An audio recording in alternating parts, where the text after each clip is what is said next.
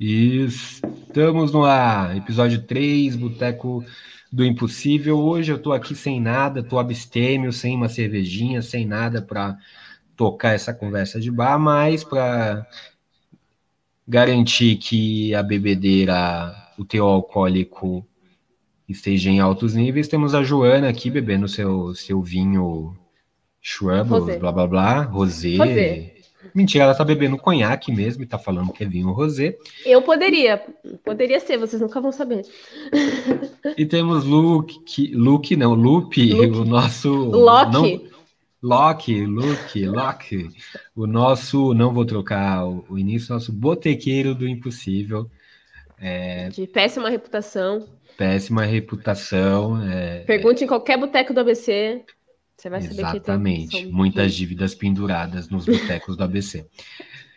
Lupe, Joana, bom domingo. O que, que a gente vai falar hoje, Lupe? Você tem uma, um, uma, uma coisa para contar para a gente sobre o Spike Lee, o que é? Bom, acho que hoje a gente tem bastante pauta, né? Então hoje a gente comemora, quer dizer, nessa semana, mais especificamente, a gente comemora 32 anos do filme Eu Faço a Coisa Certa, do Spike Lee, um filme que ele fez quando tinha exatamente 32 anos. É, e essa semana o Spike Lee ascendeu a posição de, de presidente do júri de Cannes. E, o, e, é engraçado, né? Porque o Wim Wenders, que é outro diretor histórico, snobou o filme do, do Spike Lee, Faça a Coisa Certa, não quis premiar o filme dele. E agora o próprio Spike Lee está na cadeira do Wim Wenders. É, e, é, e, é, engraçado que esse filme é um pouco. O mundo dá voltas. É, então, mas o mundo dá tantas voltas que a gente está revivendo um pouco os temas e a história desse filme, né? Faça a coisa certa. E de alguma forma ele fala mais sobre o nosso dia de hoje do que ele falava nos anos 80. Então, esse é uma das pautas possíveis. A gente pode falar da CPI. Tivemos uma reviravolta, uma CPI de Troia, Tivemos aí hoje, né, se não me engano, a aposentadoria do Marco Aurélio, alguém que divide opiniões, em geral, entre mim e todo mundo.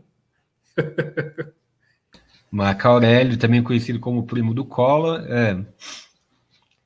Então, mas, mas do que, que, tu quer falar? Vamos começar por um assunto só. Você quer falar de Spike Lee? Você quer falar de CP ou tu quer falar do seu ídolo Marco Aurélio?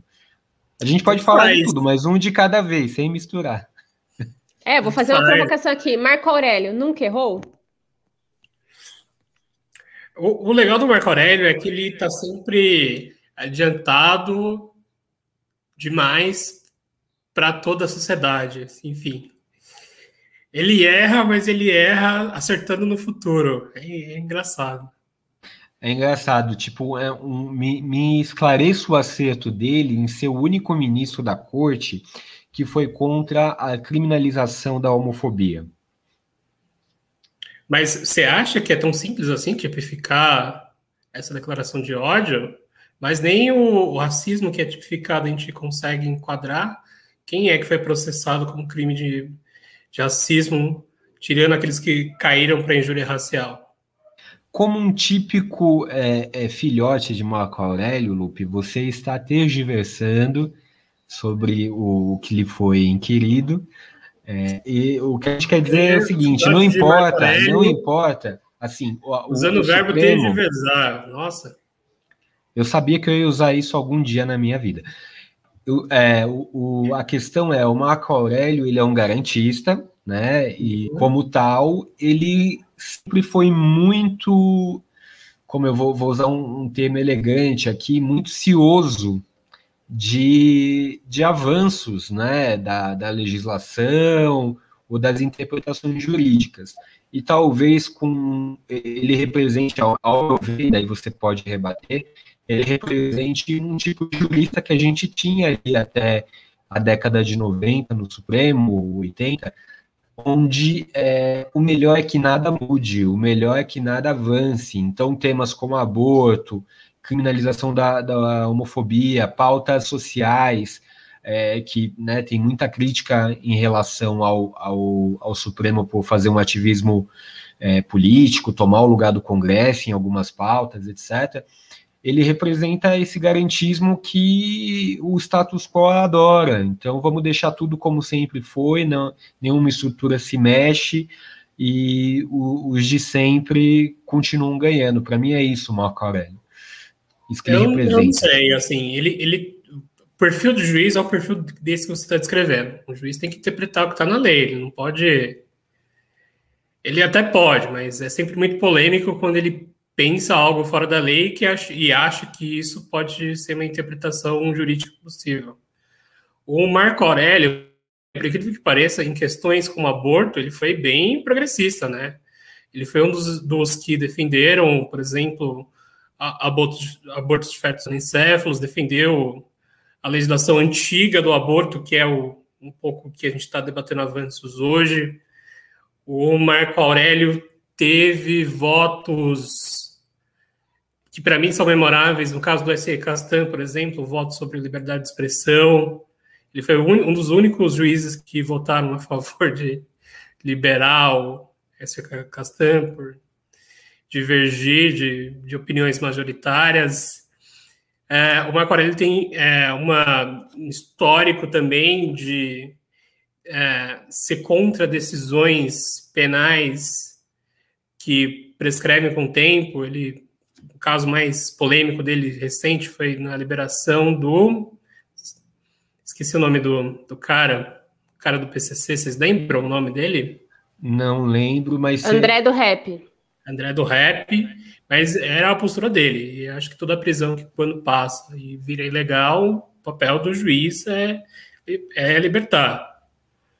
Que é isso. Em tese, mas é tá, engraçado, né? É, em tese é, é, sim, é, é, o papel do juiz, e no caso, quando você vai olhar o mérito do caso do André do, rock, do, do rock, não, do rap, do André do rap, é, é André do rap? Todo, do rap, tem todo sentido a liberação e tudo mais. Só que, é, quando a gente puxa a ficha corrida do Marco Aurélio, a gente encontra casos análogos que não foram dados a mesma, a, a mesma celeridade e nem o mesmo olhar jurídico de liberação do réu. Então, é, é enfim, para mim, Marco Aurélio é uma, é uma figura controversa, não consigo é, ver como você, ele, como esse bastião da, da, das garantias constitucionais. Lembro que, se não me engano, ou ele foi indicado pelo primo dele, o que é bem legal, né? Foi indicado pelo primo dele, foi indicado pelo Collor, o primo dele. dele. Ó, ó, olha que, que bacana, que isento, né? O presidente que. Quem, quem que você vai indicar? Vou indicar meu primo ali, o, o, o Cajim Primo, para ser ministro. É. Mas ele então, votou contra, contra o primo nos anos 90, né? No impeachment. Foi um dos poucos que condenaram o Collor. Isso mostra o quanto ele é mau caráter, ainda por cima é, cuspindo na mão que o afagou. Joana, você tem alguma preciosa opinião sobre Marco Aurélio de Mello? O Marco Aurélio me deixou otimista no sentido de que velhos brancos conservadores também se aposentam, né, em algum momento. Então eu acabo ficando com uma faísca de otimismo me preocupa é quem é que vai ser nomeado no lugar dele, né? Que esse é um péssimo momento para um presidente ter o poder de nomear outro ministro. Fico pensando aí, então, enfim, mas agora dizer que ele foi progressista no voto do, da questão do aborto, acho que não. Não dá para dizer que aquilo foi progressista. Foi tipo minimamente humano. Que a questão é, não é que eles permitiram ou a, mudaram a lei criminal para permitir o aborto no caso de anencéfalo, que é o caso em que o feto não tem cérebro e vai nascer e morrer. Que até tipo seis anos atrás no Brasil ainda era criminalizado esses casos e e muitas mulheres eram obrigadas pela justiça a manter a, a, gestação até o fim, como uma forma de tortura, basicamente, sabendo que o feto não tinha chance de viver e ter que manter uma gestação até o fim. Então, não dá para. E no caso, o STF votou para. Não foi para descriminalizar, não. Foi para, tipo, uma, uma. Como é chama? Uma arguição de descumprimento de. A DPF, né? Arguição de descumprimento de. Procurei Preceito fundamental. Preceito fundamental, que é, basicamente, garante que a mulher. Sai! Não! Desculpa, gente, meu cachorro um pouco agitado. Garante que a mulher e o médico não vão ser presos, não vão ser processados pelo Estado no caso de interromper uma gravidez que não tem chance de, de, de, de ir até o fim, uma gravidez que não que, que, que, o feto vai nascer morto. É só garante que a, a, mulher e o médico não serão processados. É só isso, não é que descriminalizou. Tipo, ó, o Estado fala assim: olha, a mulher que quer interromper essa gravidez, você está cometendo um crime. Inclusive, vão aos padres falar: você está cometendo um pecado. A mulher continua a ser torturada, mas não vai ser processada pelo Estado. É só isso. Então, dizer que isso é progressista não é, sabe? É, é tipo, é minimamente responder as demandas mínimas do seu tempo. O Brasil continua sendo o país mais retrógrado nessa, nessa pauta. E os homens continuam com seus cozinhos na mão quando se trata de aborto. Por alguma razão, o Estado precisa controlar os ovários das mulheres. Então, não dá para dizer que essa decisão dele foi progressista. Dá para dizer que ela foi menos conservadora. E nas outras é isso, ele foi conservador, covarde, medíocre, né? Um ministro medíocre, graças a Deus está aposentando. É a meu único otimismo é que é isso. Com o tempo, os velhos brancos vão se aposentando e talvez a gente consiga substituí-los. Inclusive, Ana, é, no Brasil atual, talvez só os velhos brancos se aposentem, porque os velhos, os velhos negros, os velhos pardos, etc. Os negros não é... chegam a ficar velhos. Não chegam. São mortos. Não, velhos. até chegam, alguns chegam a ficar velhos, mas não chegam a se aposentar, porque foram criadas tantas barreiras para aposentadoria pois é. que, que tá difícil. Diga, Lupe. Não, mas pelo menos ele se aposentou com 75, né? Que é uma idade avançada. Então, alguém que pelo menos conseguiu trabalhar, trabalhar alguém que mesmo que no meio jurídico é um meio cheio de privilégios, mas o meio jurídico é onde os juízes se aposentam com 50, 40. Ele vestiu a toga por Fez um o favor tempo. de se aposentar justo agora no governo Bolsonaro. Podia ter se aposentado no governo Dilma para ser substituído pela Dilma. Não, fez o favor de traba continuar trabalhando para se aposentar agora no meio de, uma, de um mas é, é, pior é governo. É, sim, compulsório, então. Se ele tivesse aposentado antes, ele poderia ter feito esse cálculo, né? O momento certo de se aposentar. Não, vou continuar. Vamos ver esse barco afundar bastante. A hora que o país estiver na merda, aí eu vou ser aposentado compulsoriamente. É esse o cálculo que ele fez? Mas Enfim, não, é podia, podia, tranquilamente ter se aposentado até na era Lula, para facilitar as coisas. Não, vou continuar trabalhando, até não dá mais, até ser aposentado compulsoriamente. Quer dizer, considerar que ele é o ministro do dele. Supremo, né? Tipo, não, mas é o ministro do Supremo todos só se aposentam compulsoriamente. É, é, raro, são raros os casos de que alguém sai antes, a não ser por questões médicas, teve, de saúde. Não, teve, porque teve o homem não consegue, porque homem branco não consegue se desapegar do poder, entendeu? Não é assim, você juiz até os assim, até os 60, já tá bom, fui juiz um tempão, tomei decisões importantes, pronto, vou me aposentar, dar lugar para renovação aqui do judiciário. Não, vou ficar esperando até eu estar tá tão velho, tão caquético, que o Estado me aposenta compulsoriamente.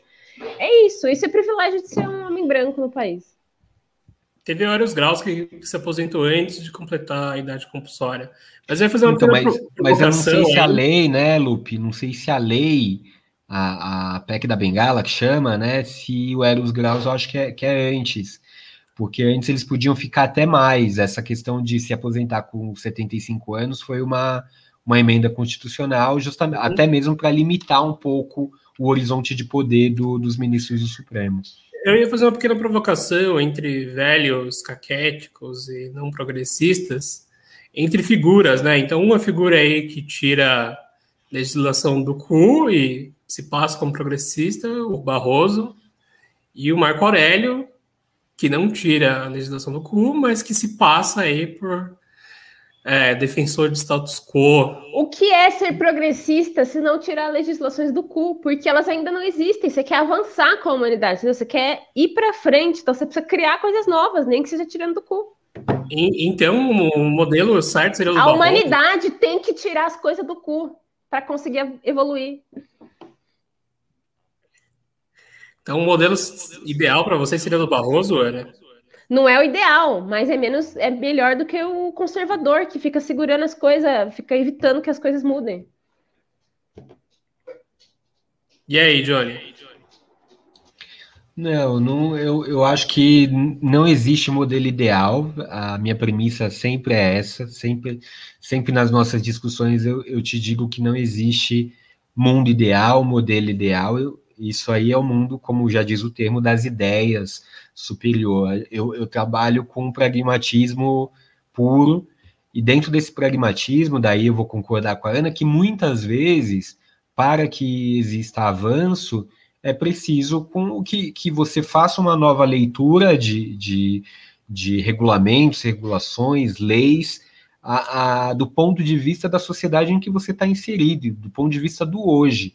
Você não, uh, embora a lei tenha sido redigida na década de 40, né, a, a gente não pode é, ficar apegado a uma interpretação da sociedade da década de 40. O mundo evoluiu, avançou e etc. E já que os nossos políticos, infelizmente, não fazem o trabalho deles, a gente tem muitos e muitos artigos da nossa Constituição, por exemplo, que até hoje não foram regulamentados, cara. Isso é ridículo. A, a, Constituição de 88 tem vários dispositivos que simplesmente não foram regulamentados por interesses diversos. Enfim, como por exemplo a taxação de grandes fortunas, que é, não é uma coisa que a gente. não é uma lei nova, sabe? É, a, a gente vê a discussão aí, o dono do céu está com medo da taxação de grandes fortunas, mas é, uma, é um dispositivo que está na Constituição e que simplesmente não foi regulamentado por interesse de quem? Sei lá, do dono do Celta, burro da esquina, que acha que a taxação de, de grandes fortunas vai pegar ele, a padaria dele, coisas do tipo. Então, a, a, a gente tem leis que existem, estão lá escritas claramente, de forma é, límpida e clara, como, por exemplo, do uso, a função social da, da propriedade. Que, que o, o, poder público, o judiciário, caga para a lei. Caga. A gente teve agora, essa semana, uma desapropriação é, aqui em São Paulo, de um, de um, de um, ou no Rio, acho que foi no Rio, no Rio, é, de um terreno que estava sem uso há mais de 30 anos. Daí as famílias, no começo da pandemia, na crise ali inicial da pandemia, famílias começaram a ocupar aquele terreno, né? O processo que a gente conhece, formou ali uma, uma comunidade precária, com barracos, etc. Terreno estava sem nenhum uso há mais de 30 anos. Foi só as famílias ocuparem, o dono apareceu, entrou na justiça, e mesmo tendo é, uma, uma uma orientação, né? Não sei como, como chamar isso aqui, de, de que no período da pandemia, até que tudo normalizasse, não houvessem desapropriações, o cara conseguiu na justiça, foi lá e desapropriou. Centenas de famílias, mais de 400, 500 pessoas. Meu, então você falar para mim, ah, legal, um garantista que lê tudo com rigor. E man... Não, não é legal. Ele e o garantismo dele muitas vezes só serviu a determinados interesses também. Eu, eu não consigo enxergar ele como esse bastião de hombridade que, que defendeu teses por ideologia jurídica e, e não, não. Eu, cara, um, uma pessoa, o primo do colo, assim, para mim tá no sangue dele a canalice e o mau caratismo. É, é que eu Pronto, acho falei. o modelo judicial dele é mais compatível do que, por exemplo, as atuações como a do Barroso, né?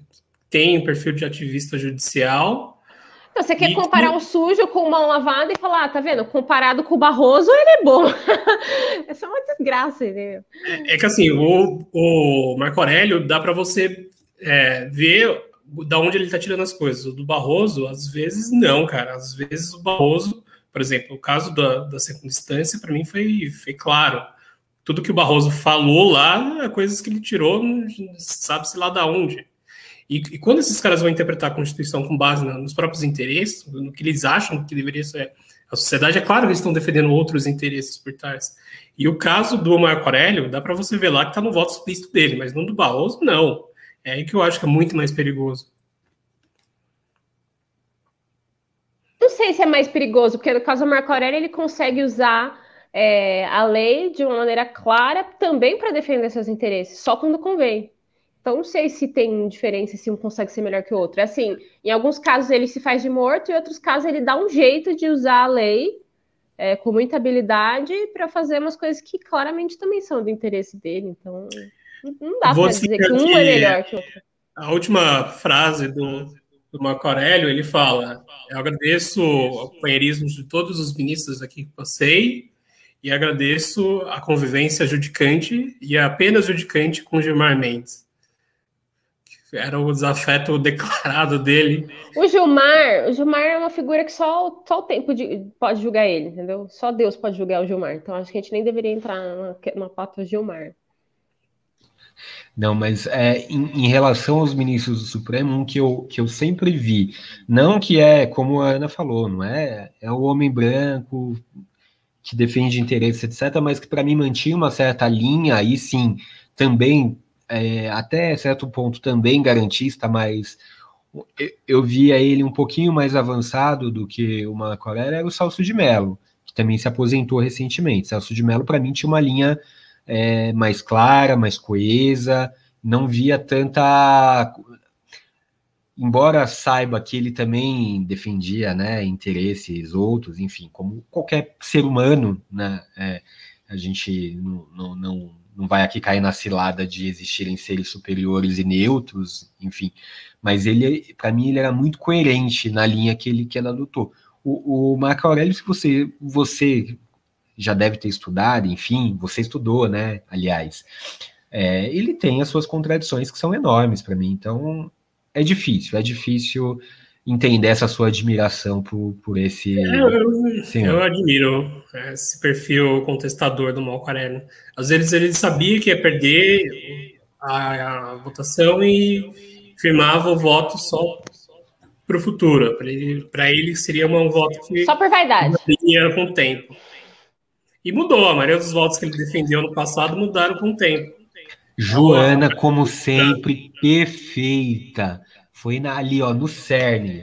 É, é o menino, era assim, olha que ali é uma competição complicada, mas era entre todos os ministros do Supremo o mais vaidoso.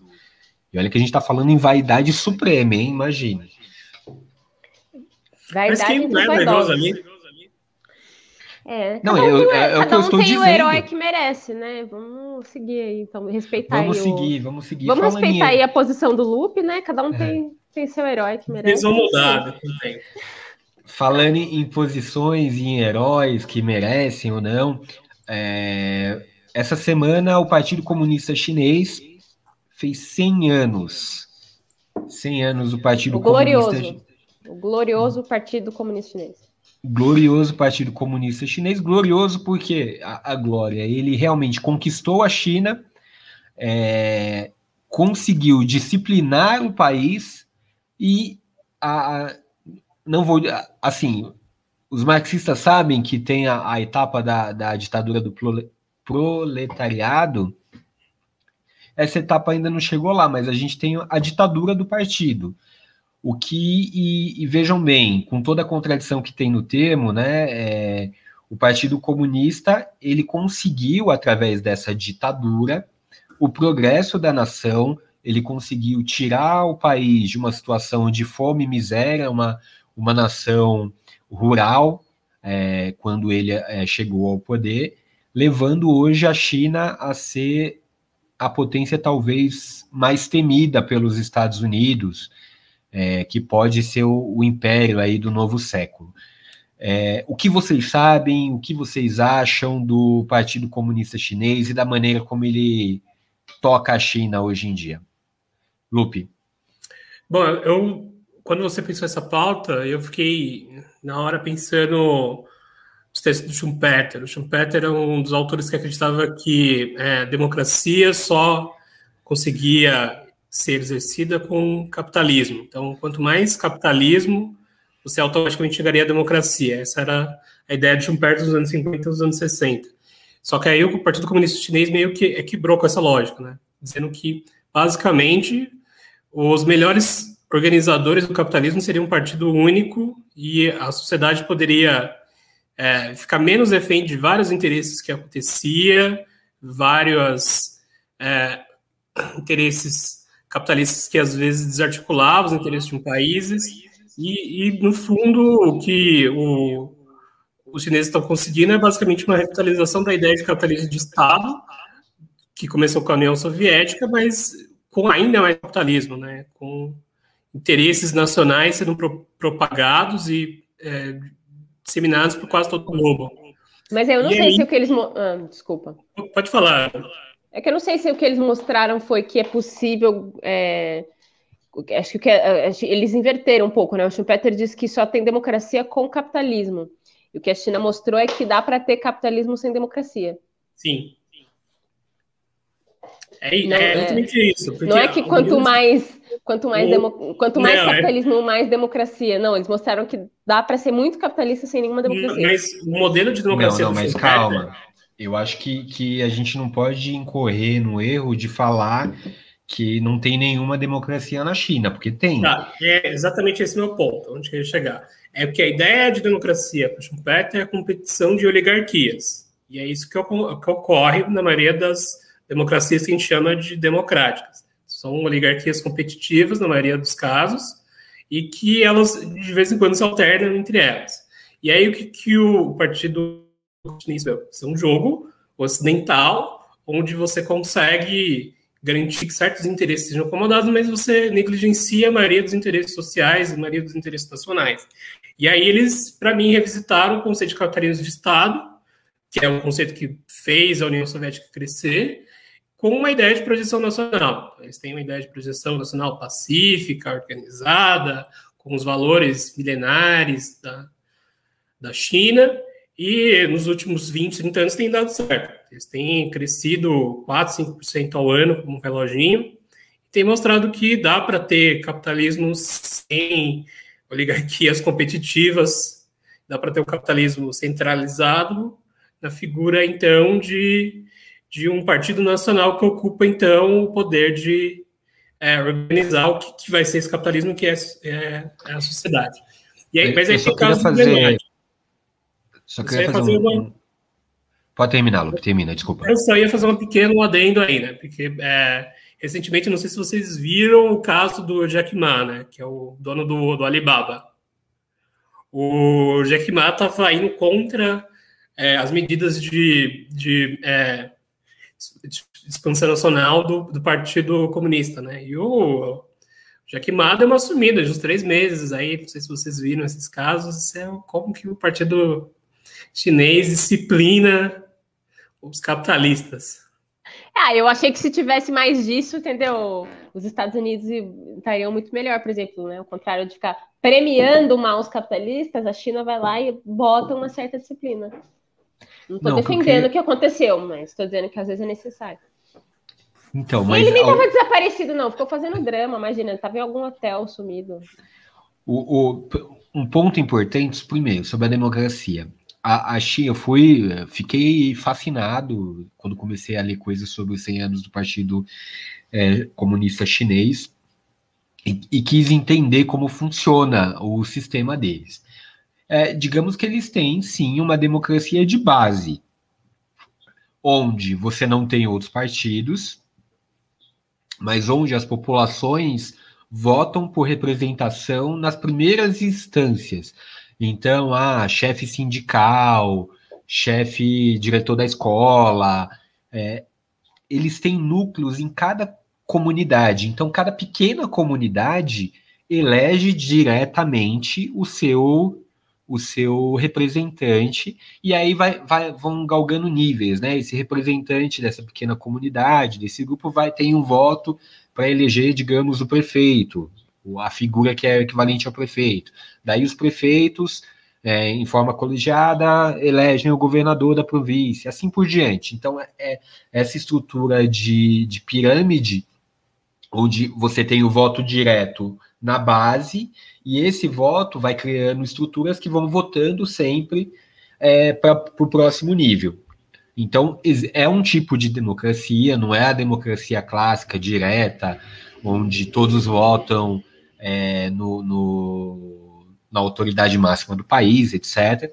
Mas você tem uma estrutura que, para mim, é sim democrática, é uma maneira de, de, de inclusive, o, você influir mais sobre o, a sua comunidade. De, a, os chineses eles influem mais no voto direto sobre a sua comunidade e em cima dessa pessoa que, que ele elegeu, daí vai, vão galgando níveis. Esse é o ponto primeiro. Essa é a democracia chinesa. Não dá para dizer que não tem democracia, tem alguma democracia. O que não tem são outros partidos.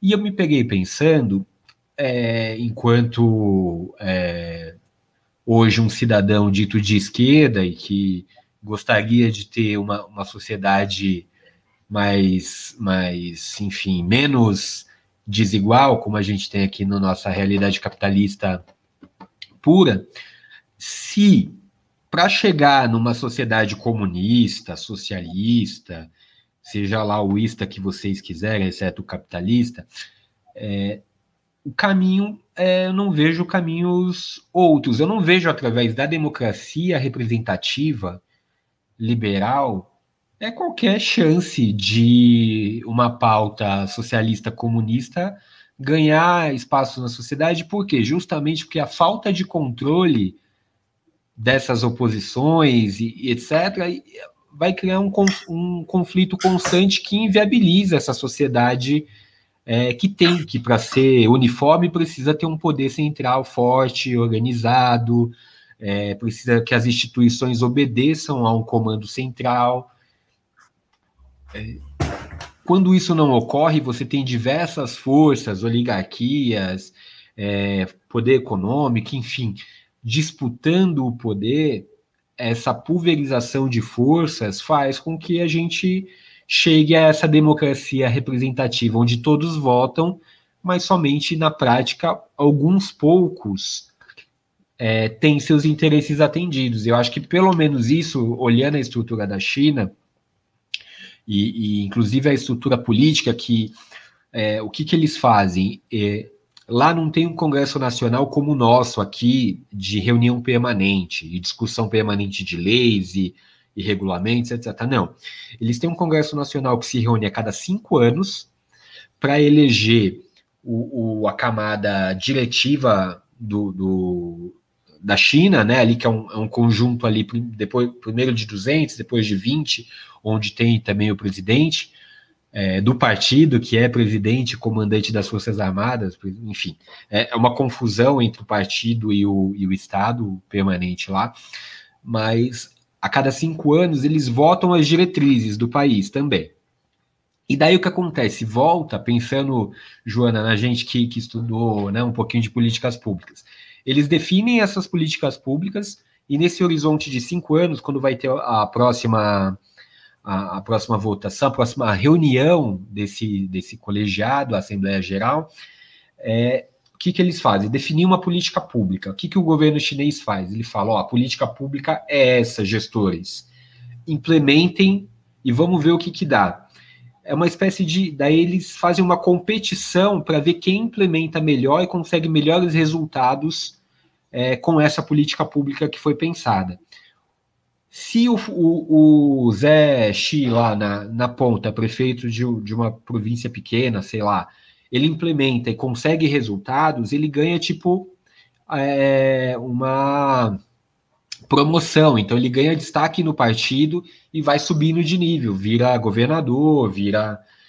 E então a, a, a lógica do partido dá a entender, a gente sabe que não é só isso, mas que dá a entender que eles estimulam uma certa meritocracia de resultado mas de resultado sempre é, para o coletivo, para as metas coletivas da China. E que é assim que, por exemplo, o atual é, presidente do, do partido chegou. Ele era um.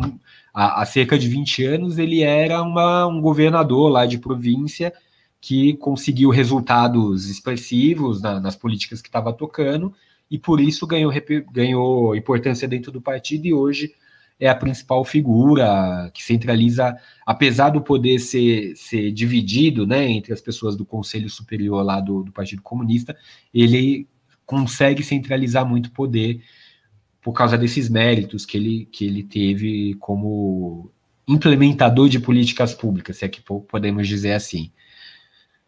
Enfim, eu fiz uma digressão aqui grande. O que você acha disso tudo, Lupe? eu estava pensando um pouco sobre essa, essa projeção que a gente dá ainda para a China, né, sobre se ela ainda tem pretensões comunistas, né, então que no horizonte eles estejam pensando aí a abolição da propriedade privada, ou se esse é o estágio que a civilização moderna chegou e que a gente vai continuar um bom tempo nela ainda. O que vocês acham disso? Será que a China sempre, vai dar um salto? Eu, eu, sempre lembro do próprio Marx, que é, em algum trecho ele diz: olha, é, o, no, no, horizonte de tempo para chegar a, a esse, né, para chegar ao socialismo, depois chegar ao comunismo, etc., você precisa que o capitalismo chegue ao seu máximo ponto de evolução para depois que ele ele se imploda, né, de certa forma, e, e, seja substituído. E eu penso que a China, ela está desenvolvendo o capitalismo, de certa forma. Ela, ela conseguiu é, criar né, o capitalismo de Estado, onde a, as empresas servem ao Estado, o Estado é também dono da maioria das empresas na China, ele tem participação, é difícil o, ter uma empresa sem participação. Os 30 maiores capitalistas da China, os maiores donos de empresas, são membros do Partido Comunista. Não, é, quase que obrigatório, se você quer ter, e aí é, é, um, é o ponto, né? O, embora não tenha, o, o presidente atual da China, ele tem sim um grande poder ainda carismático e tudo mais, mas o, embora não, não a ideia que, pelo que eu li, foi uma reação ao próprio Mao Tse Tung, que governou durante muito tempo, foi uma figura personalista que, que tinha o poder em si e não no partido, né? Ele dominava o partido com mão de, de ferro, fez um expurgo lá de adversários internos do Grande partido. Grande timoneiro. É, então, essa organização atual do partido é uma reação ao próprio Mao Tse Tung, onde eles chegaram à conclusão que ó, a gente não pode estar à mercê das vontades de um líder, de uma só pessoa. Que eles consideram que essa uma, pessoa, uma só pessoa pode né, ter vontades e desejos falhos que não, não, não estão em consonância com, com os objetivos da revolução e do bem-estar do povo, blá blá blá. Então, é, essa organização em partido, e o partido não é uma pessoa, é o partido que tem o poder, é justamente para evitar, é uma outra forma, né? Enquanto nos Estados Unidos eles fizeram toda uma outra organização política para evitar essa figura carismática tome o poder e domine o país para si. Lá é o partido que tem toda essa força e todo esse poder e toda essa organização e não permite que nenhuma figura tenha destaque relevante na sociedade chinesa se não estiver vinculado de alguma forma ao partido. Então, é, é, é, algo ao mesmo tempo que, aqui do nosso ponto de vista ocidental, acostumados aqui com a, a nossa democracia participativa, representativa, é, parece muito estranho, mas que, que me, me, me dá a ideia se realmente não é o caminho, assim. Eu, eu acho a experiência bem, bem fascinante. É, eu acho, eu acho que é inspirador, assim, né, para quem é gestor de políticas públicas, essa organização do Partido Comunista Chinês. Eu só fico me pensando, assim, essa coisa marxista, né, de que o capitalismo precisa se desenvolver no seu nível, estágio máximo, para que a gente consiga evoluir enquanto humanidade, que é muito é, conto de fadas para homens, né, marxistas, porque eu acho que é mais provável que a humanidade seja extinta antes do capitalismo atingir seu grau máximo, devido às mudanças climáticas que o próprio capitalismo selvagem, promovido tanto por países liberais quanto por países comunistas como a China, é, vem promovendo, né? Então, o, o grande revés disso tudo é que, ah, beleza, você desenvolveu o país, no entanto, qual é o custo ambiental disso? Qual é o custo não, não tô dizendo que os países liberais não tenham, tem também. Estou analisando aqui. Só se, tipo, ah, é um caminho a ser seguido, eu não acho que seja um caminho a ser seguido é, sem, sem considerar as questões ambientais, assim. Porque é isso, eu acho que se todos os países quisessem seguir, seguir o caminho da China, em, a gente só ia acelerar é, o fim do mundo, basicamente. Então, fica aí para reflexão, né? É, é bonito. E... Infelizmente, vai levar, nos levar ao colapso ambiental. Não, e pensando um outro contraponto, você falou, me levou a pensar que trazer o ponto que é, é, o partido, assim como a sociedade chinesa, extremamente machista, né? Com é, pouca ou nenhuma projeção você feminina. Você tem filho mulher lá? Não, você tem filho mulher lá, tem que botar no rio, dá para as lobos comerem, porque é isso. Mas ao mesmo é, é sempre isso, é nada é perfeito, nada tudo tem prós e contras, mas você não pode deixar de olhar a, o, o, o Estado de certa forma em, em várias contradições, tá? Os chineses lá trabalham 12 horas por dia, é, tem muita exploração, tem tudo isso. Mas é, se você comparar a condição do, da população chinesa há um século, quando o partido surgiu, é inegável que ele levou, elevou o patamar, a qualidade de vida, as condições de saúde, educação e tudo mais. E, mas é, tem, tem esse outro lado que a, que a Joana bem colocou, é, custos ambientais elevados, é, exploração da mão de obra, o machismo que, que eu trouxe aqui. Mas é, é isso, é Lupe, que, que, que, que você o acha? O IDH chinês é maior do que o. Eu só ia fazer o último comentário, que é o fato do, do IDH chinês já ser superior ao IDH brasileiro. Passou nos últimos três anos. Então, acho que mostra como, como a gente ficou é, atrasado enquanto país que pensava em ser um grande polo de desenvolvimento, né? Tinha essa expectativa, Brasil país do futuro nos anos 70, nos anos 80, a gente sempre foi o país do futuro. E a realização mesmo ficou por conta dos países asiáticos, né? Porque esse século parece ser o século dos países asiáticos. É, a gente não conseguiu nem se desenvolver enquanto democracia liberal, nem enquanto capitalismo, nem preservar o meio ambiente. Lamentável, não, nota. E, e, e, assim, mais uma contradição né, da China, do partido, é a questão que eles até, até virou debate lá, né, agora é, das pesquisas que estava fazendo, tem uma certa vergonha da. Uma, os bilionários envergonhados, né, que querem passar. De repente, antes eles ostentavam bastante, etc. E agora eles estão meio envergonhados, que meio que começou a pegar mal. É, é logo é, eles vão descobrir a filantropia. É, logo, logo. Cuidado, hein, Joana? e. E, enfim, mas tem ainda essa contradição também. É, é o país que mais gera bilionários, né? Ou seja, a, a concentração de renda, de capital, está acontecendo lá também. Então, é, num horizonte aí de médio prazo, eu não sei se esses bilionários é, não, não, representam um risco para essa, essa organização, né? Uma hora eles juntam sobre suas, seu, seu, sua conta bancária tanto poder que podem. Vamos, vamos acreditar no meme. Vamos acreditar no meme da China ser um país sério, que não vai deixar isso acontecer. É. O, o, a, a, Muito bem lembrado, você, um país sério. É bom O que você relatou do, do dono do, do Alibaba é, ter, ter sumido aí por uns dois meses me, me leva a crer que é um país sério. É Alibaba. Queria pontuar isso também. Alibaba. Alibaba. Alibaba é que a gente já fica exotizando, né? Alibaba. Alibaba, ok. E... e aí, não tem provas de que ele sumiu, não. Só porque ele não estava aparecendo, não quer dizer que ele estava sumido. Só porque não estava aparecendo, não quer dizer que sumiu. Exatamente.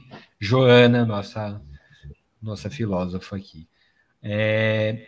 Bem, caminhando então para o nosso último bloco aqui, não que a gente tenha blocado nada, mas Lupe, rapidamente antes da gente fazer o último bloco, fala para a gente do Spike Lee. Você falou, você, você deu ali uma instigada na gente sobre o Spike Lee e não falou nada, só que ele vai ser membro do júri. O que mais? Qual é o próximo filme do Spike Lee? Não, então, eu tava, na verdade, estava querendo puxar um ponto sobre, não, não, não, sei se vocês lembram desse filme, mas sobre o Faça a Coisa Certa e tal. Ele é um filme nos anos 80 é, que foi acusado de promover a violência dos Eu negros. Eu acho um filme extremamente brancos. problemático, certo? Quero deixar claro. Porque ele parte de uma premissa que existe uma coisa certa Sim, a fazer. então é isso. Eu acho engraçado, não, eu só quero apontar uma coisa em relação a esse filme, que ele perdeu na época o Oscar, na, é, aquele, naquele ano, o filme que ganhou o Oscar foi o Conduzindo Miss Daisy, né? Que é um, basicamente uma reconciliação de raça, não de um motorista ali com a mulher branca e tal. E no ano que ele lançou. É, qual, como que era o nome do filme? Agora, o mais recente dele, o. Infiltrados na Clã. Infiltrados na Clã é, ele perdeu para o Green Book, né? Que também é uma conciliação racial com um motorista ali, um homem branco e tal. Enfim, né? Curiosidade aí que eu tô trazendo. Mas enfim, já que Mas o não tem nada. Mas tenho interpretação oposta aí sobre o. Não, não, não faço a coisa certa. Não sei se vocês lembram do filme, mas o, o vilão do filme, que é o Giancarlo Esposito, um dos primeiros papéis dele, é, é o militante da causa negra, o militante que fica a todo momento provocando lá o dono da pizzaria. E os paralelos que se fazem hoje sobre esse filme é sobre é, se fazer essa coisa certa, seria justamente essa questão de ter novos ativismos explodindo e esses ativismos mais radicais é, estariam aí, o, o Spike Lee teria previsto e também meio que dizendo que, ah, talvez o, fazer a coisa certa, o único cara que faz a coisa certa é o que não, não se interessa por nada, que é o, que é o personagem não. dele mesmo e tal. Você dá um bom gancho para uma coisa aí que meio aconteceu... que a figura dele. Não, acho que é um bom gancho para a gente pensar sobre algo que aconteceu muito recentemente e que envolve o basquete, que é uma das paixões do Spike Lee. No ano passado, é, assim que começou a, a crise da Covid, o, o mundo só levou a sério mesmo quando a NBA parou. Foi a primeira grande instituição que parou assim, falou: putz, parou a NBA, então o negócio é sério. Mais ou menos eu lembro até do meu trabalho que foi uma coisa meio assim: putz, parou a NBA, então é bom a gente parar aqui também. Vocês estão liberados, vão trabalhar de casa, até segunda ordem. Porque chocou assim, pô, a NBA parando é que o bicho tá pegando. E a NBA parou e depois voltou na Disney, lá no formato de bolha, que também foi, foi dado como um grande exemplo, etc. A bolha da Disney da NBA. Só que no, nos bastidores, e sai um livro agora sobre isso, houve uma grande disputa entre os jogadores sobre voltar ou não voltar a jogar lá dentro da bolha da Disney, porque como todos sabemos, ao mesmo tempo estava acontecendo todo, toda a repercussão é, do George Floyd, o Black Lives Matter, várias situações que, que romperam no mundo. E a NBA é uma liga onde 90% dos seus jogadores são negros. É, então, é, tinha uma discussão entre os jogadores, entre figuras importantíssimas, LeBron, é, Kyrie Irving, enfim, sobre devemos voltar a jogar ou não.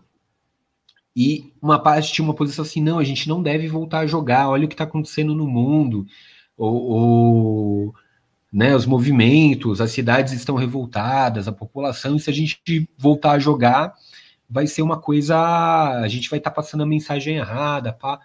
Só que eles fizeram uma espécie de reunião sindical, vamos falar assim, onde, onde estavam os principais líderes da NBA, jogadores, jogadores, não dirigentes, né? não, jogadores, LeBron, os principais jogadores.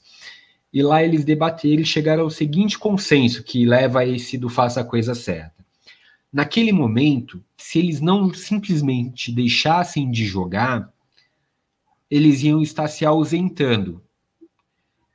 Certo? O que poderia ser bonito, mas também muito fácil para eles, porque né, tem jogadores que ganham milhares de, de dólares, milhões, na verdade, de dólares e tudo mais, mas você tem ali uma classe de jogadores que está começando que ganha muito pouco. Então, esses jogadores que ganham muito pouco, que são jovens, poderiam ser punidos depois, etc., enquanto os figurões iam continuar com seus contratos milionários ganhando muito.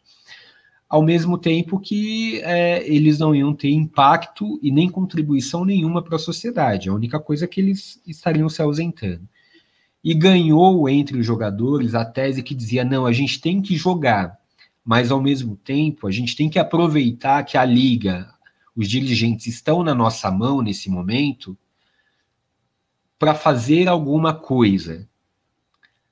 A gente tem que aproveitar esse momento em que o que a gente pedir, eles vão atender para fazer alguma coisa que seja relevante para a sociedade, que seja relevante para as nossas comunidades, para a comunidade negra como um todo. E o que, que foi feito? Quem, quem, não sei se a Joana acompanha alguma coisa da NBA, a NBA voltou, voltou na bolha da Disney, só que o que, que os jogadores exigiram? Eles exigiram que tivessem liberdade para colocar nas suas camisas, cada um, uma mensagem. Cada jogador escolheu a mensagem que queria colocar na sua camisa. Então, mensagem de justiça social, é, mensagens de, de, expressões contra a, o racismo, enfim, mensagens diversas. Cada jogador escolheu sua pauta, colocou na camisa e aquilo deu uma puta repercussão. Eles também exigiram que as placas de geralmente publicidade, etc., também tivessem mensagens, é, essas mensagens que eles queriam que fossem expostas. E, e, por fim, eles exigiram que os donos das franquias abrissem os seus ginásios para que as votações presidenciais né, que estavam ocorrendo ocorressem nesses ginásios, porque em muitos lugares tinha uma certa dificuldade, teve aquela polêmica do voto votam nos Correios, etc. Mas, de certa forma, eles transformaram a, a volta num movimento político. Ao mesmo tempo que era um movimento claramente anti-Trump, vários jogadores se, se manifestavam contra o Trump, eles, eles levantaram diversas bandeiras sociais, enfim. E, e daí voltamos a, a, ao início, ao filme. É, o fazer casa, a coisa. Casa perfeitamente fazer, aí. Essa interpretação o fa tem esses dois lados no filme. Exatamente, que é o fazer a coisa certa. É, o que, que é o fazer a coisa certa? Né? Não, talvez não exista um fazer a coisa certa. Existe a, o contexto em que você está inserido e as soluções que você encontra para fazer o que é minimamente certo nesse contexto, né? Mas talvez o, o, não fazer nada, daí a gente volta lá, o cara, o provocador, né? O não fazer nada, talvez eu não sei se é o certo. Aí Fica, fica a reflexão. E é isso. Com essa reflexão, então, a gente finaliza a questão de fazer coisa certa ou fazer coisa errada. Acho que só tinha Vamos uma última. Um aqui, é. Tinha um último ponto aí sobre o Johnny tinha trazido o desenho do Scooby-Doo sobre como tudo aconteceu. Acho que ficou, ficou no ar aí. Não, então é exatamente isso, cara. Vamos, vamos, vamos, tratar disso, né? Assistir essa semana o, no, no HBO Max mais um streaming que vem para pegar nosso dinheiro. Enfim, quem tem filho tá fudido mesmo. É, é, Só uma daí, dúvida, o merch é gratuito aqui. O HBO Max é diferente do HBO Go? O, o HBO Go não existe mais. É, o Max matou o Go e ele junta no é Max porque ele junta vários conteúdos de, de tudo que a que a Warner, né, que é, que é a dona do da HBO tem. Então, junta coisa do Cartoon Network, junta coisa da Warner, junta coisa da, da HBO, enfim. É, ela junta todas essas plataformas numa coisa só e aumenta né, o cardápio de, de conteúdos que ela oferece. Por isso que é maximizado. E daí eu peguei agora os primeiros sete dias gratuitos para experimentar, assisti o Scooby-Doo como tudo começou. E me trouxe a ideia da gente finalizar então o podcast de hoje, é, relembrando como tudo começou entre nós, da onde nos conhecemos, da onde somos, do que nos alimentamos, como, enfim, nos conhecemos e como, mais do que isso, como nos lembramos uns dos outros é, lá no começo para quem está escutando esse podcast, os três aqui são crias da Universidade Federal do ABC. É, a gente foi cobaia da primeira turma do bacharelado em Ciências e Humanidades da UFABC, turma de 2010. Certo, a Joana. A Joana é 2011? Não, a Joana é dissidente do é, BCT. É, eu fui cobaia também, mas eu entrei no BCT naquele ano. É, Você entrou em 2010 no BCT. É. Então começa Mas contando pra lá. gente, Joana, como lá. que foi aí. Conta a sua entrada na UFABC e o que, que você lembra aí desse, desse início. Lembrando, você já falou meio que falou pra gente que não lembra exatamente como nos conheceu, mas o que, que você lembra da gente lá desse começo? Então, aparentemente o Lupe lembra mais do que eu. é, foram anos loucos de juventude, então eu lembro pouca coisa. Eu. Não, brincadeira. O que eu tenho memória, assim, não, eu não lembro exatamente como começou, mas eu lembro do começo. Uma das lembranças, melhores lembranças que eu tenho é da gente lá em São Bernardo, no campus ainda improvisado, de sempre ir naquele Café Munique que tinha ali perto, é, muitas vezes patrocinado pelo professor Peluso, que era altamente controverso, mas que era muito agradável a gente ir lá, a turminha de filosofia, e ficar discutindo coisas infinitas. É, acho que é uma das melhores memórias que eu tenho ali do comecinho, né? E lembro é isso, vagamente das primeiras festas, mas não muito. E, e conta pra gente, quando que você entrou afinal na UFBC? Foi em 2010 no BCIT ou, ou foi antes, né? Porque o BCIT existe antes. Não, foi em 2010 mesmo. Eu entrei junto com. Isso, isso que eu me lembro, de entrar na mesma turma que vocês. É... Deixa eu tentar lembrar as primeiras lembranças que eu tenho com vocês. Cara, obscuro a minha mente. Eu lembro de algumas festas na minha república, na república que eu morava, da, gente, da galera tá lá. É, lembro de algumas festinhas no próprio campus, festas clandestinas no próprio campus. E lembro do Macalé também, de muitas vezes se reunir no Macalé. Cara, eu não lembro muito bem, tipo, primeira vez que eu, que eu bebi com vocês, tipo, lembro de de vezes, mas não é é, muito, dá... é muito nebuloso para mim aqueles. Dá para ver que a bebida e as drogas, a juventude prejudicaram o córtex. Prejudicaram muito a minha memória. É isso. Eu lembro de várias coisas que eu aprendi. Caso você esteja se perguntando, essa menina levou os estudos a sério? Eu levei. Eu lembro das aulas perfeitamente. É, não lembro muito eu fazer entre uma aula e outra.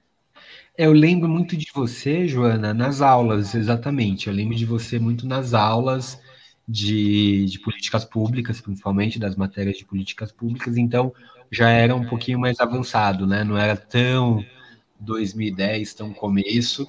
É, lembro de você ainda, aquela menina de cabelo magrela, de cabelo liso, ah, eu hum. lembro, Johnny, eu acho que é das primeiras vezes, acho que quando eu te conheci mais até, que foi quando a gente foi para aquela cilada no Rio de Janeiro. É... Verdade. Aquela cilada, enfim, não veio ao caso citar nomes, mas Congresso Universitário no Rio de Janeiro. Isso.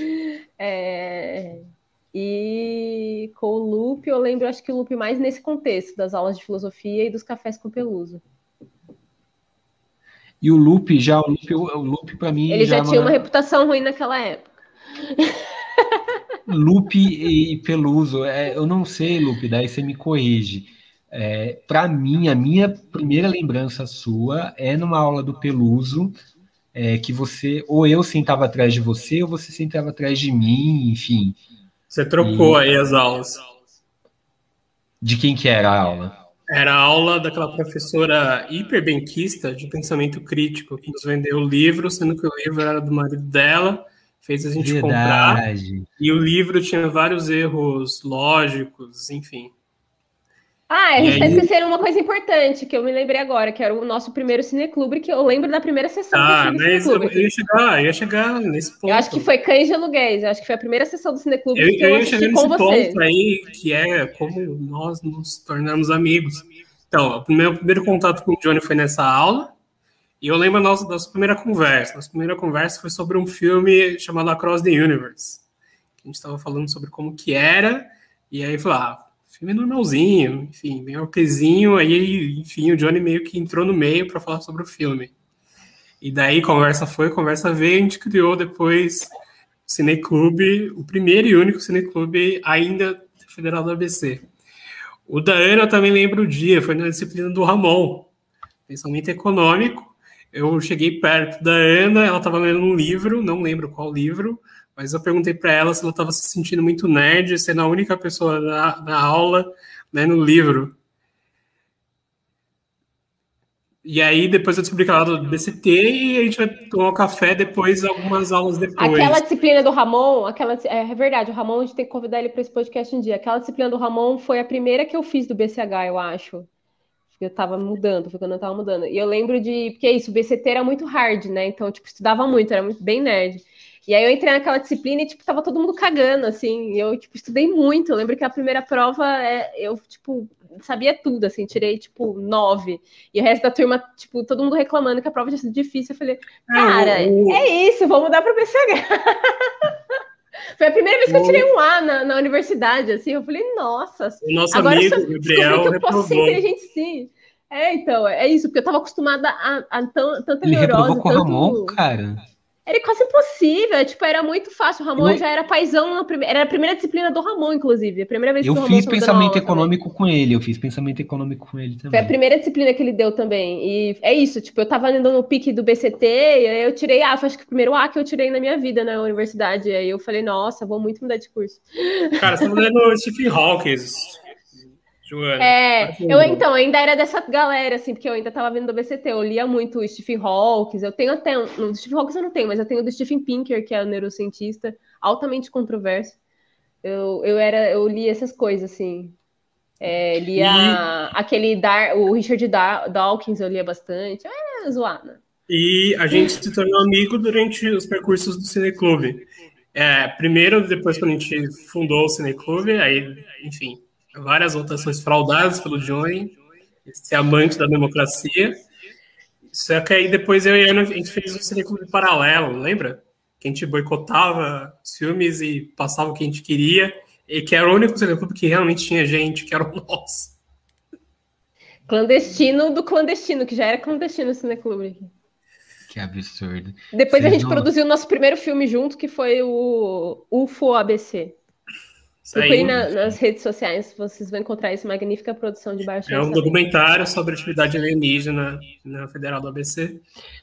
Mas eu, eu, tenho uma lembrança muito viva do Lupe no começo, que para mim ele era meio um personagem, cara. Ele vestia meio que um personagem Acho que era uma estratégia de defesa. Eu lembro que ele usava um chinelo diferente do outro. Exatamente. A mochila Eu falava, esse cara, aberta. esse cara, ele tem coisa, ele tem segredos. Esse cara Não, tem alguma coisa mochila, diferente. Eu né? lembro muito da mochila dele, que ele fazia questão que a mochila estivesse sempre aberta. Sempre, sempre aberta.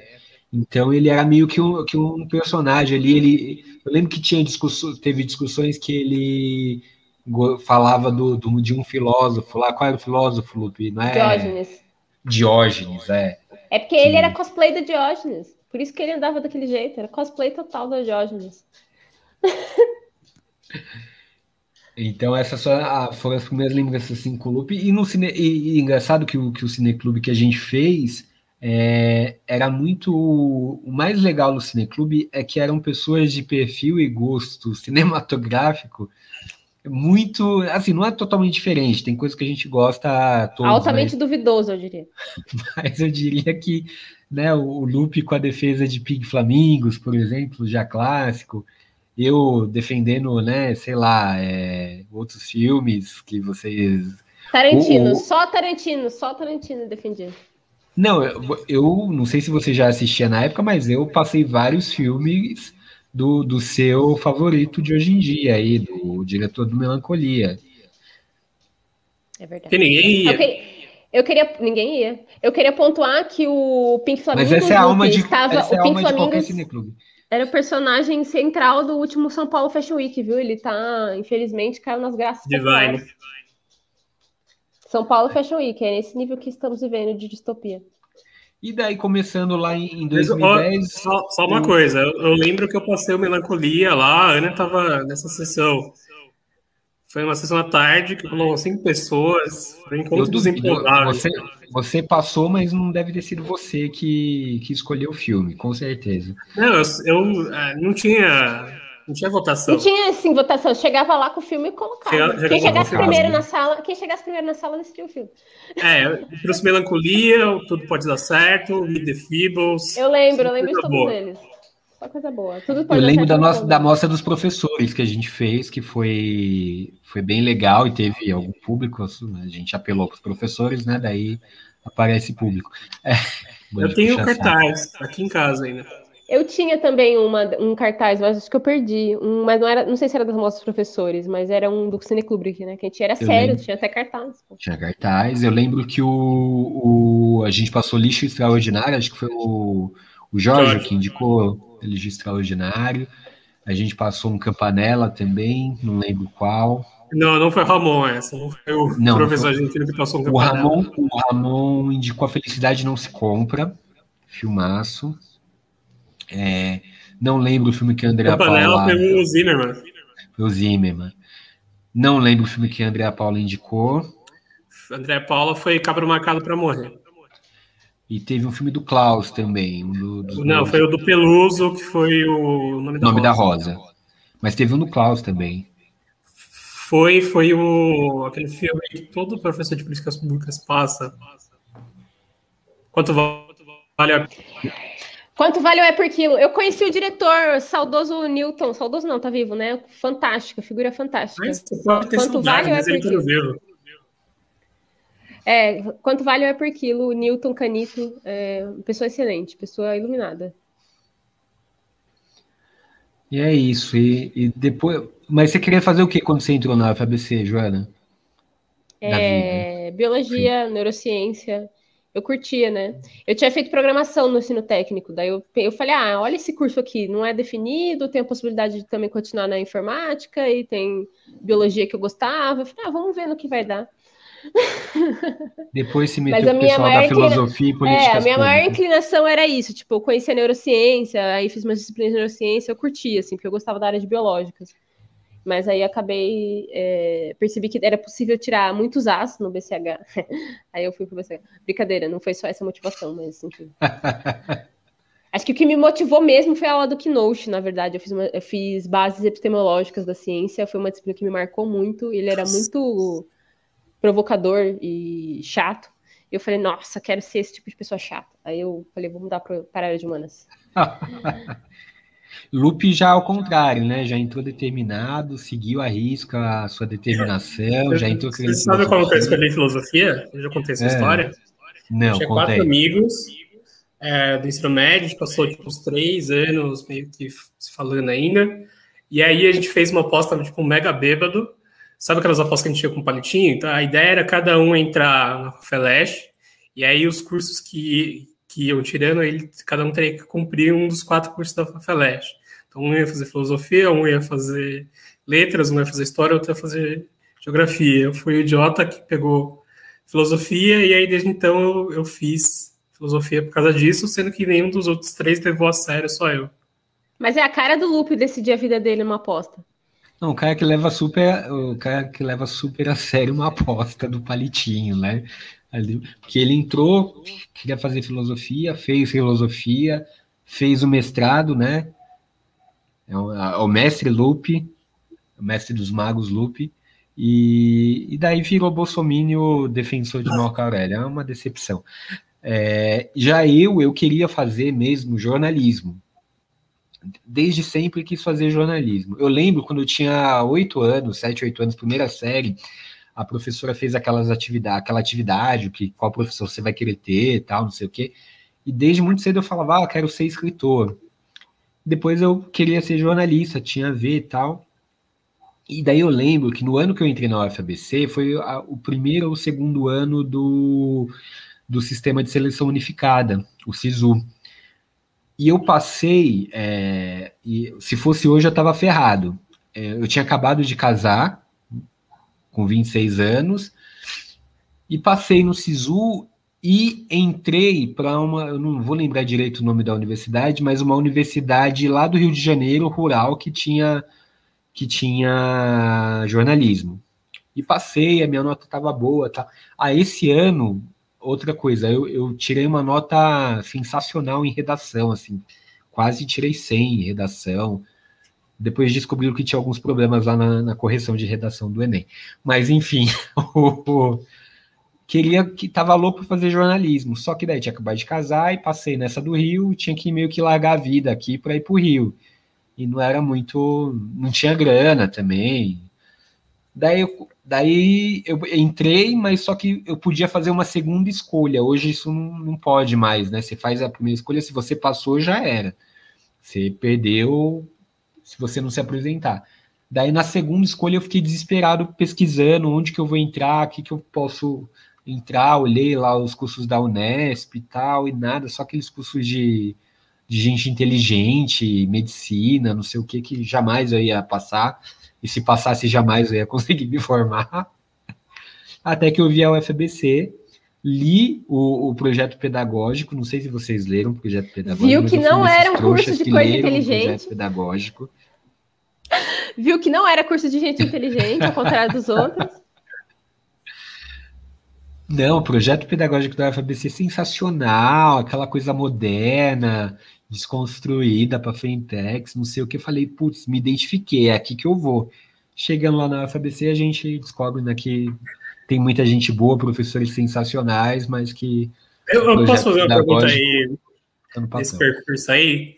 É, se vocês tiveram um tempinho aí nesse percurso de vocês, que vocês ficaram deslocados aí, vocês meio que ficaram, sei lá, desapaixonados das escolhas, aí vocês se sentiram meio deslocados com esse tempo. Meu filho, eu entrei querendo fazer biologia, resolvi fazer neurociência, mudei para o BCH querendo fazer filosofia, fiz iniciação científica em filosofia e me formei em políticas públicas. eu sou a rainha do deslocamento. Não, mas assim, do tipo, de vocês aos poucos quererem largar a UFBC. Ah, todo dia. Não, eu nunca quis largar o FABC, sendo bem sincero. É, a minha crise com ela foi a questão de realmente não ser levado o projeto político-pedagógico, né, pensado para a universidade, não ser levado a sério por todos os professores, pela direção da universidade. É, então, isso, isso foi uma coisa que me frustrou no meu percurso, de, de ver que aquilo pelo qual, de certa forma, me apaixonei, não era. É, era como eu falo para o Lupe, era muito mundo das ideias e a prática era bem diferente do, do que se propunha no papel. Mas eu entrei na UFABC pensando em fazer economia. Sempre gostei de economia, economia, né, das teorias econômicas e não sei o quê. Gost, sempre gostei de filosofia também e tal mas a, na, no percurso da UFABC, o que me apaixonou mesmo, por causa dos professores, dos temas, das tratativas, foi, foi, foi as ciências sociais, as políticas públicas ali que, que acabaram tendo uma influência na, na minha formação lá na UFBC. Mas largar não. É, e deslocado, eu, me, eu entrei com 26 anos, né? E vocês, acho que o Lupe um pouquinho menos, mas a, a Ana acho que tinha o que, Ana? Você tinha 17, 18 anos quando entrou? Tinha 17 ou 18 anos que ela não quer exatamente relevar, é, revelar. Eu tinha 17 exatamente. ou 18 anos, que eu lembro que quando eu fui assinar a matrícula eu tinha 17. Aí quando começou as aulas eu já tinha feito 18. Então eu tinha 26, então eu já era meio que o tiozão da, da, da turma e né, eu morava em Osasco, então eu saía de lá. a Ana brigando com, com Costelinha nesse momento aqui para você que está só escutando, mas eu saía de lá pra, praticamente a, o meu percurso era sair e já voltar para casa, tá? Era uma, uma viagem longa e então eu, eu de, de, de início, assim, eu já me senti um pouco deslocado por causa da idade, mas foi pouquíssimo tempo. Acho que semanas ou meses depois eu já me enturmei com, com Lupe, com outros amigos e amigas lá e, e, e depois não, não, não, tive. Eu tive esse sentimento de, de, de deslocamento há uns dois anos atrás, quando eu retornei na universidade que eu me senti meio que um bicho. Eu nunca fui bicho na UFBC, né? A gente é a primeira turma de, de SBC e me senti um bicho porque falei, putz, não conheço nada, não conheço ninguém aqui. É, tô quase indo ali na feira de, de orientação dos bichos para para saber que universidade é essa, mas foi a primeira, primeira vez, assim, bem recentemente, quando tive que retornar para a universidade. Bem, é isso. Então, quer acrescentar algo mais? Alguma boa ou má lembrança? Terminamos por aqui. Lupe, Joana. Eu vou ter Mas que terminar porque o cachorro está tá ameaçando destruir a casa aqui. ameaçando é, os cachorros, cachorro terrorista, costelinha, Destruir até tá bom, quando eles ameaçam mijar e cagar na casa. Não, é isso é... mesmo que ele tá ameaçando, eu acho. Vou ter que ser com ele na rua, urgente. Não, então, Joana, quando Joana ele fica tá muito liberada. nervoso, quando ele fica muito nervoso, assim, é porque ele quer muito bom, é isso. Rua, usar o arbusto. Joana tá liberada para aliviar o costelinha. É, Lupe. Curtam o nosso podcast aí nas redes sociais, no Spotify, no YouTube. Compartilhem e a gente se encontra aí na próxima semana. Nos encontramos na próxima semana nesse boteco. É, esse boteco que já está em todas as principais plataformas, tá? De podcast, está no Spotify, está no, no Google Podcast, as principais plataformas de podcast. Curta aí, a gente também está no YouTube, gravamos sempre aos domingos, numa hora previamente acordada entre nós três, não tem hora certa. Mas se você quiser saber e ver a gente ao vivo, eu duvido, é só ativar o sininho de notificação. Quando a gente entrar ao vivo, eles mandam um e-mail para você aí assistir essa palhaçada nossa aqui semanal. Para você que chegou até o final, obrigado. Tchau, até a próxima semana.